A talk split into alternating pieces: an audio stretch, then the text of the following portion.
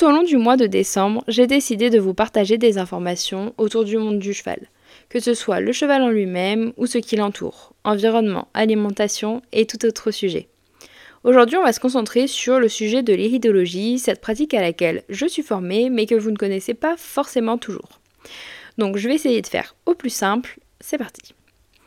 L'iridologie, c'est une technique non intrusive de l'étude de l'iris de l'œil qui va permettre une projection et une compréhension des caractéristiques du corps et de son état.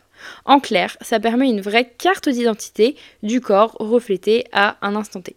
L'iridologie a été développée au XXe siècle, connue d'abord sur les humains et puis développée sur les chevaux. Ça va vraiment permettre de définir l'état des organes, mais également l'impact héréditaire des reins, l'état du système nerveux et tout un tas d'autres choses. Par contre, l'iridologie ne diagnostique pas. C'est important à savoir.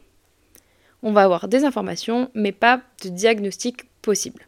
Nous allons avoir des informations nerveuses du corps grâce aux nerfs optiques, des informations sanguines et des informations énergétiques, donc liées aux méridiens.